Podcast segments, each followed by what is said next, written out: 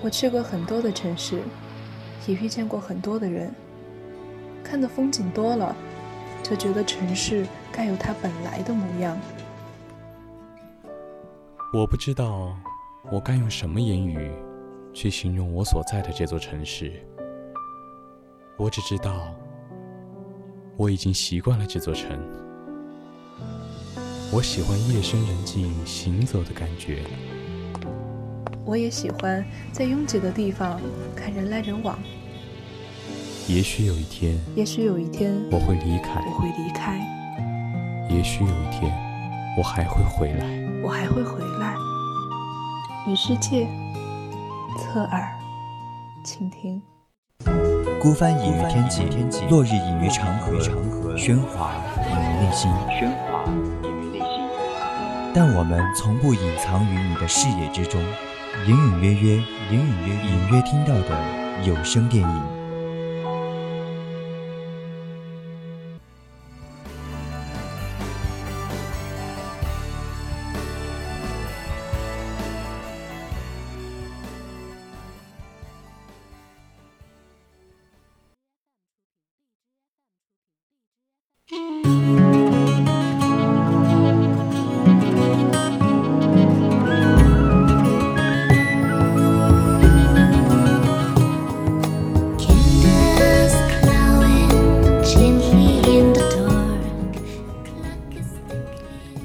嘿大家晚上好呀！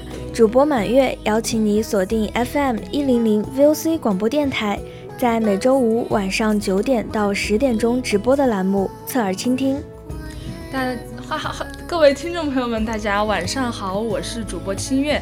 那时隔两个星期哈，又和大家见面了。然后呢，以后呢就是我们的满月主播啊，我们的满月主播刚刚有没有哦？是有和大家自我介绍的，是的，是的。刚在等满月主播和大家自我介绍，所以我迟缓了一点点。结果，结果前面已经自我介绍过了哈。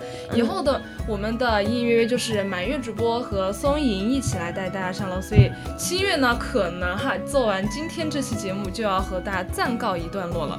那所以我们今天来回归我们今天的隐隐约约，就是怎么说呢？今天的这个背景音乐，可能大家听到了比较的就非常舒缓，比较的夏天，是吧？嗯，对，然后夏天的感觉。然后我今天今天因为是调课嘛，就是上星期三的晚自习，然后我走下那个。走下宿舍的时候，就看到足球场上面那个兰花楹已经开了，好漂亮呀！我记得像我们学校每次都说兰花楹开了，毕业季又来了。对，每每次说到这个问题的时候，就觉得比较伤感。嗯，然后，然后不是，呃，那个地方的兰花楹，我们一直都觉得很好看嘛，因为我觉得很特别，那种蓝色的花，然后那个树也很大，刚好又在校门口，每次。可能大家从那里过就会就会看到，对，其实不仅仅是经过那里，呃，每次是经过呃操场，不管是一平台的足球场，还有二平台的篮球场，我们都会看到远处的那个晚霞，太漂亮了，嗯，就很治愈。因为我觉得宜宾学院这个地方，特别是六楼哈，我们不是电台在六楼经常做节目嘛，对，然后我们下午班做节目的时候，我们就听外放的时候，就会看到外面的那个。晚霞超级漂亮，每次到六七点的那个时候，特别是夏天哈，夏天六七点它又没有天空没有黑的情况下，然后江岸未暗，那个，然后太阳刚刚落山，然后云层又很丰富，那那种颜色，有的时候是。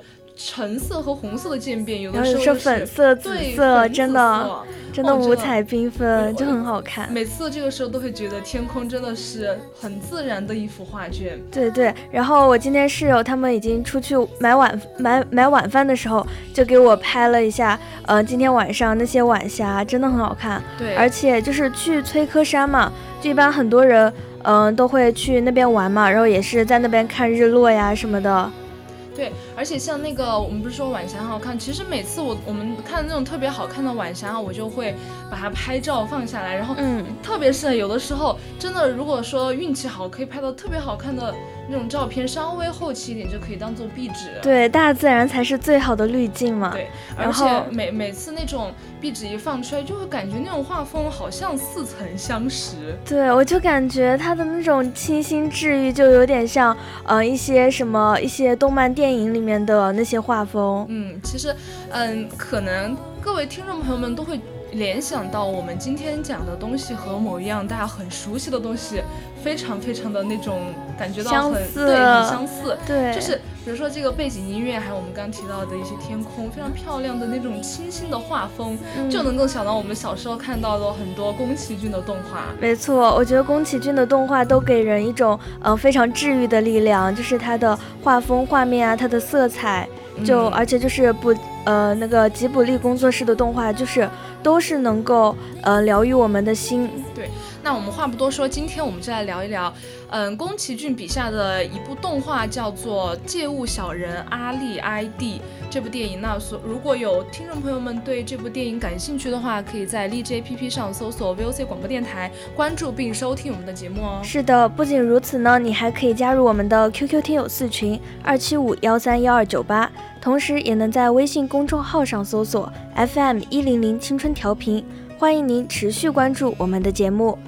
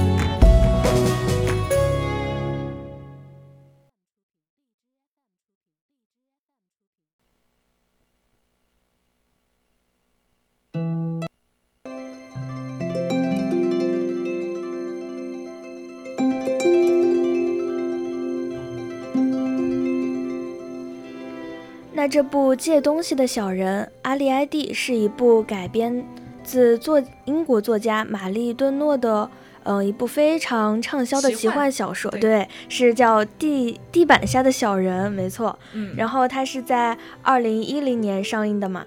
对，而且这部电影，我觉得，呃，小时候经常看宫崎骏动画的朋友们来说，都会觉得很熟悉，很熟悉嘛。因为这部电影里面的小人，我觉得这个呃概念。嗯，怎么说呢？我在我小时候看来比较的陌生，就是那种概念，我觉得好好奇特，特别奇特。所以我觉得，嗯，大家应该对这部电影应该就是很熟悉了。而且在我长大了之后，我知道了豆瓣这个东西嘛，嗯，它的排名还是比较权威的。所以说，没错，我就看到它在那个豆瓣上的评分，嗯，今天我看到是八点九分，对于一部动画电影来说，非常的高了，我觉得。对，而且就是我也看过很多部，嗯，宫崎骏的那些，嗯，动漫嘛，而且。这个这个地板下的小人，就是他的这个名字就非常的吸引我，就是你直接能够知道哈，就是住在地板下的小人，是是是，而且就是会对这个小人产生好奇嘛，去看，而且就是他的不管画风啊，还是剧情啊什么的什么的，在我的心里感觉已经是天花板了，就让我想要重温再重温。所以其实不仅如此，他在我们国内豆瓣评分高达八点九、八点八分，他其实是在日本也荣获了第三十四届日。日本电影学院学院最佳动画奖，其实如果说，嗯，熟悉动画一点的朋友来说，这个奖还是比较权威的，在日本那个地方。对，而且就是他之前不是也有拍什么《幽灵公主》嘛，然后他的，我觉得反正这一部。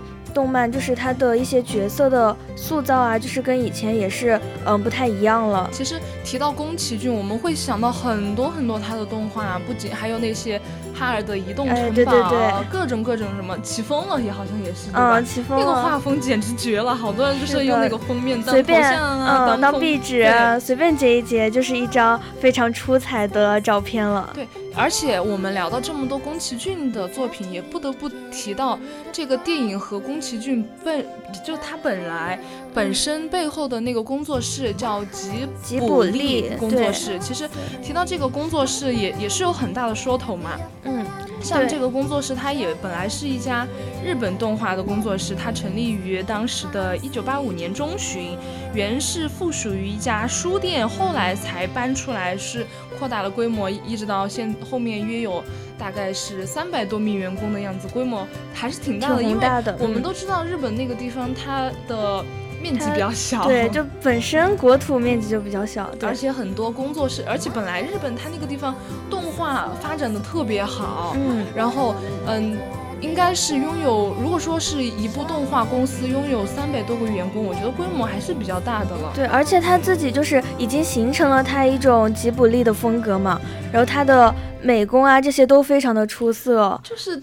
嗯，宫崎骏的动画一出来，你一看到那个随便截个屏，或者说一个动漫形象啊，你就能联想到他，包括他的背景音乐那些什么，嗯，都会联想到啊，一看就是出自他的手笔，哦，就已经有标志性了。包括我们其实很熟悉的一个音乐家叫久石让，嗯，我们听到我们听到很多的比较舒缓的，比如说像我们电台的早间音乐的一些纯音乐，很多都是久石让的。对，而且就是在这一部电影里面的他的音乐好像就。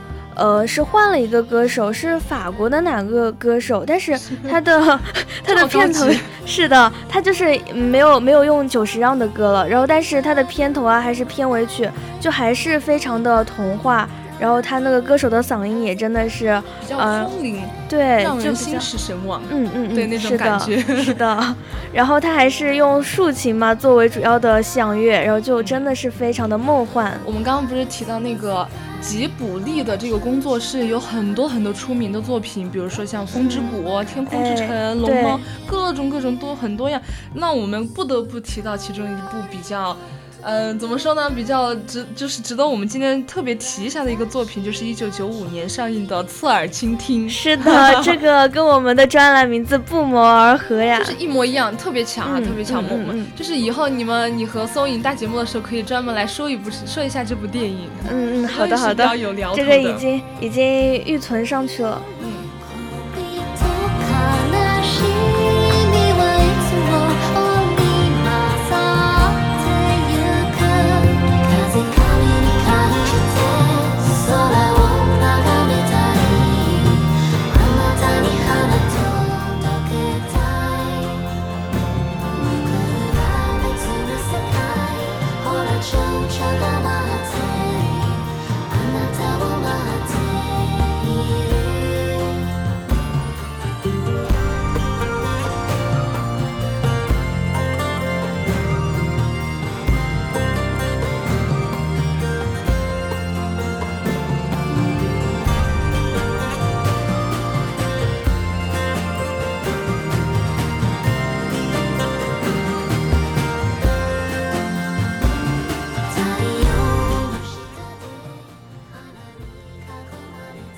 就是说我非常喜欢这部动漫里面的男主人公，他叫翔。他的名字就是，如果说硬要调侃的话，我觉得嗯，就是蛮搞笑的。哎呀，这咱也嗯嗯，咱也不能多说嘛。然后，因为他是患了心脏病，所以就是需要需要动手术。但是他本身性格就是比较忧郁的那种嘛，就感觉对生活已经失去了希望。腼腆，对高冷腼腆男男高，呃，也不是男高，他的年龄还没有到男高，他才十二岁啦。然后。他就是体弱多病，就是有一种忧郁的气质围绕着他。然后电影一开头不是，嗯，他搬最开始搬来这个地方的时候，第一眼见到那个肥猫，他的肥猫 在院子里玩的时候，就发生了一个比较戏剧性的场景，就是那个老鹰冲下来去啄他。哦，是吗？那个老鹰好惨啊！我的天，打不赢一只猫，真的是白活了。然后呢，他其实我我是看到后来才我才知道，其实那个老鹰它不是说要去。啄那个猫，而是说猫旁边的小人。对他发现了那个小人，小人好像在骂人啊。然后就是因为就是因为那个老鹰，就是他是乌鸦，他发现了那个小人嘛。是乌鸦是吗？对，是乌鸦。反正的感觉就 差不多。一身黑嘛。然后那个我们的男主人公才发现了小小人的存在。对，好像是他听自己的姑母还是姨妈之类的姨母，呃，什么那个叫什么呀？我以为是他的 奶奶，不是的，不是他奶奶，是他的，这是长辈嘛？对，长辈，对他的那个姨，然后。他搬来他们家本来是要养病的，而且他好像之前他的那个姑母是给他介绍过，呃。就是跟他说过有这么一个传说，有小小人这个世界是有小小人的存在的。对，然后他的嗯，他那个长辈的妈妈就是知道有小小人的存在嘛，所以才给他们做了那些什么玩偶服、玩偶玩偶那个家具啊，想送给他们。嗯，这个是我们之之后的剧情会提到的嘛？对。电影一开始不是他小人败露暴，不是也不是败露，就是怎么今天的一些用词比较的奇怪，就是突然被。呃，揭揭开了，看到了吗？看到了。然后其实对于他们小人一族来说的话，呃，如果说是被人类发现，是比较危险的事情。嗯，因为他们觉得人类就是会对你做出一些什么过分的事情啊，就会捕捉你们呀，什么就跟呃动物看到人就是本能一样嘛，会逃掉。对对对对。然后其实本来他们就是比较小嘛。在一种硬件条件下，在硬件条件下，本来它就是处于一个弱势的状态了。如果说它被人类发现的话，再加上他不知道这个人类到底是否是善良或者是邪恶的状态下，他们可能整个族人都会遭受灭顶之灾。对，所以对于他们来说是很紧张的一个状态。嗯，像小人一族呢，好像嗯就只有。呃，阿利埃提一家嘛，然后三口人，然后后来才发现还有另外几个族人也还是那个叫什么？那个像像野人一样的叫小皮 皮就简称他是小皮吧，像野人一样，有点像印第安人。对，我我也觉得他好像印第安人啊，就是那种从原始出来的一样，头上戴着叶子，然后穿着草裙啊什么的。就是太原始，而且但是我觉得他还挺好的，就是呃有有一点点像我之前看过的一部电影《狼少年》哦，狼。少年也是，他是那种比较原始的一个存在嘛。然后他也是很保护女主，嗯，就是拼尽自己的全力去保护女主。那在这部电影里面，小皮也是非常的保护女主，对，也是一个这样的存在。而且就是我觉得他非常的憨厚，不光不光从外貌，还是他笑起来就给人一种很老实、很朴实的感觉。对他只是他只是想要保护他的族人，只是想要嗯怎么样呢？他也不是真的想要和人类去立敌。虽然说在电影里面我们会觉得他好像对人类敌意比较大，嗯，但是。但是他还是很善良的嘛。对我们说回来哈，女主和男主的故事就是起源于他们晚上去偷糖。对对对，然后女主她虽然是小人一族嘛，就是比较个头比较矮小呀，什么行动也不是嗯特别的嗯方便，但是女主。跟男主不一样，对他充满活力和勇气，他真的很勇敢。他就一开始，他好像一整部都是穿着一件红裙子，红战袍，对，红战袍，然后别着那个呃那个很干练夹夹子，然后对，然后扎着高马尾，就感觉非常有活力。那个夹子不是很大吗？弹幕每次都是说真真那个发卡，真真的发卡就是太大了，夹在头发上很大一坨。对对。然后他们去偷糖，然后我觉得这个偷糖的场景非常。嗯，就是给我留下的印象特别深刻，因为我看这部电影已经很久了，就我小时候可能是初中的样子吧。我也是，我们是一教室的人坐在一起，就是拿一节信息课在一起看。因为我觉得好奇特呀。怎么说呢？就是那么大一块，就是对于我们人类来说，一块小小的方糖，我可能喝一杯咖啡也就把它消耗掉了。但是如果他们要用的话，电影里面说他们要用一年，嗯，我嗯，就是有一点突破了我的日常的认识。但是他们的嘴巴也就那么小小的一个，对，而且嗯，他们不是那个。就是比较戏剧化，就是因为他被那个男主看到了，没想到就是，就你你在认真的鬼鬼祟祟的做一些事情的时候，你突然发现男主正在看着你们，我就静静的看着你们做。我而且我看到他那个影片中，他看到那个男主看到他了嘛，然后他的脸上就已经脸红了，被吓到了。对对，也可能被男主帅到了吧。然后呢，男其实男主很很善良嘛，也没有揭发他们，然后后来还说还把糖还回去了，就是说这个是你落下的东西，下面还附。一张对，下面还很贴心的附了一张小纸条，但是呢，嗯，就是因为他们的一些对于人类的戒备心，还是没有把糖收回去。对，而且因为这件事情，就是，嗯，因为阿丽埃蒂被发现了嘛，然后他的爸爸妈妈就。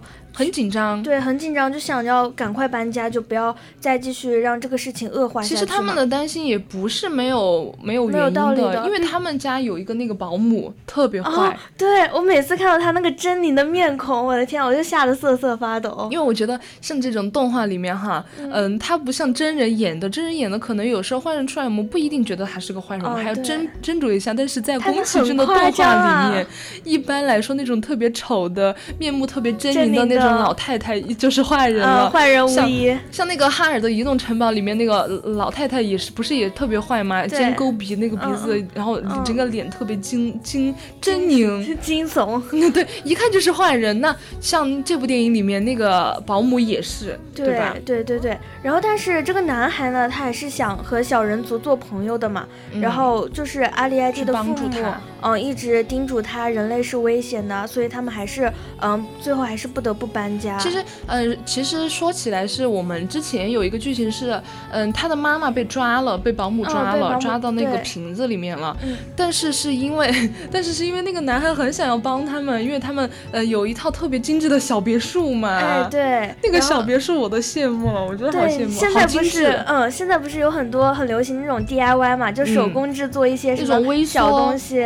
那种他们专业术语叫微缩什么什么东西，其实我还对那种挺感兴趣的，很奇特，嗯，很精致。然后之前就是过生日，我就送给了我呃一个同学一套，然后他说做这个真的是太难了，就要很精细，而且你要花费很多时间心思在上面，但是很有成就感，对，做出来就是很精致小巧的嘛，就还有纪念意义，对对对。然后他那个男主当时很想要帮助他们，很想要把好的东西给他们，然后直接就就是也不管你就是。霸道总裁直接把人家厨房给换了，对对对对，就直接把它掀开。当 时我也还我还以为什么是坏人来了，还是那些呃灭鼠清洁公司来了，把他们房子给掀了。嗯，结果是男主把他们房顶给掀了，然后换上换上那个新的厨房，简直是真霸道总裁，直接把你的厨房给换了，全部给你换了。但是就是因为这个把他的厨房给换了，被保姆看到了，那保姆他就有心要去找小人，对，然后就就把他的妈妈抓起来了，放到那个玻璃瓶里。嗯，所以才发生发生了后面一系列男主和女主一起去救妈妈的故事。对，然后那个保姆好像就是在后来都说他们是偷东西的人，就没有借物这个概念，然后所以保姆可能对他们有一定的呃误解这些。对，其实你要说他们如果说是偷东西还是还是借物也好，他们。要的也不多，你想嘛，我们刚刚提到的一小块方糖，可能我今天喝一杯咖啡我就没了。嗯，然后但是他们可以用一年啊。对啊。我觉得不管是如果说是偷或者说是借的话，我都能接受。我可能比较大方，就是说。然后呃，后来就是有乌鸦想袭击阿里埃蒂嘛，然后这个男孩子也是他还方糖回来，好像是。对对对对。还要把半块方糖还给他，蚂蚁爬过的。嗯嗯嗯。然后，然后那个乌鸦我也真是有点想笑，但他真的好笨啊！对，好笨，头夹在那里，然后出也出不去，进也进不来。第一次，第一次被猫打走，第二次被保保姆打走，是吧？对对对，是的。第第二次被保姆打走。你说起那个肥猫，我觉得它好有灵性啊，看着比较胖胖的，比较可恶，就那种比较可恶。但是他后面还是引领了男主去找去找女主，对对对，好有灵性啊。嗯，当时当时那个肥猫跟女主对视的时候，他的眼神还是那个。肥猫的眼神还是比较凶狠的嘛，我还以为那只肥猫要要要要张开嘴巴，张开嘴巴 一口把女主吞掉嘛。嗯，对，其实我们说下来这部电影就是剧情是非常非常的精彩。那如果有感兴趣的听众朋友们，可以去再嗯再去网上找一下资源再看一下，我觉得还是非常精彩的，画风也很好看。对，这很值得重温。们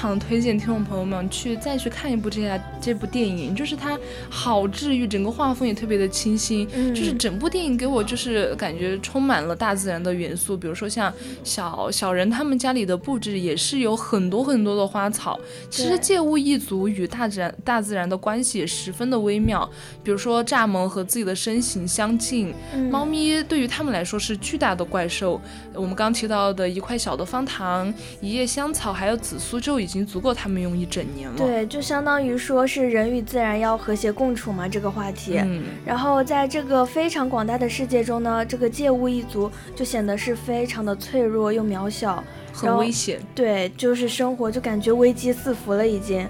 然后，因为嗯，跳一张桌子都需要非常大的勇气。对。然后我觉得这些画面呢，跟我们的情节也融合的非常的好。对，再说我们再说回来，关于剧情的话，如果嗯你非常喜欢田园和家的感觉的话，那么你一定会喜欢上这部电影的剧情。整个电影它都是朦胧着一种很梦幻的气氛，就仿佛是一部童话，一部。就是比较针对于不管是小孩子还是成年人来说都比较适合的一部童话。对，而且就是说你如果压力大了看一看它，嗯，我觉得也会非常的平，嗯，能够平静你的心灵。对，就是它虽然没有什么，嗯，特别，嗯，大的高潮呀，但是整部电影就是非常舒舒服服的。对，它是整个电影都是在一个非常安详和一个唯美的氛围中度过的，它没有很多说主人公跌宕起伏、特别坎坷的情节和套路。就不是更多的对，更多的是对人，还有对社会、对家庭、对人与人之间非常互相不信任的一个思考。对，觉得就是人与自然只有和谐相处了，我们人类才能生活得更好，才能继续生存繁衍下去。对，无论是处在影片的世界里，还是处在观影的现实，对于共处的物种，或者是我们看不见的世界，我们都要像男主人公翔一样，心存善良，心存美好，心存幻想，去勇敢的爱，去尊重他们。去信任他们。对，像影片最后，男主人公对女主说：“你是我心的一部分。”真的，当时粉红泡泡已经冒出来了。对，我觉得这这部剧、这部话哈，对于这部电影来说也是非常的经典。就像那个“为你我千千万万遍”，也是真的给大家留下了非常深刻的印象吧。嗯，就像春天的花已经开在了我们的心里一样。对，那么现在夏天已经到了，这部电影非常非常契合我们现在的一个氛围。嗯，所以说，嗯。现在呢，也是不知不觉的到了北京时间的二十一点二十七分，我们今天的音乐到这里就要暂告一个段落啦。期待听众朋友们在看完这部电影之后和我们的一些回馈。我是今天的音乐主播清月，我们下期节目再见。我是满月，我们下期再见，拜拜。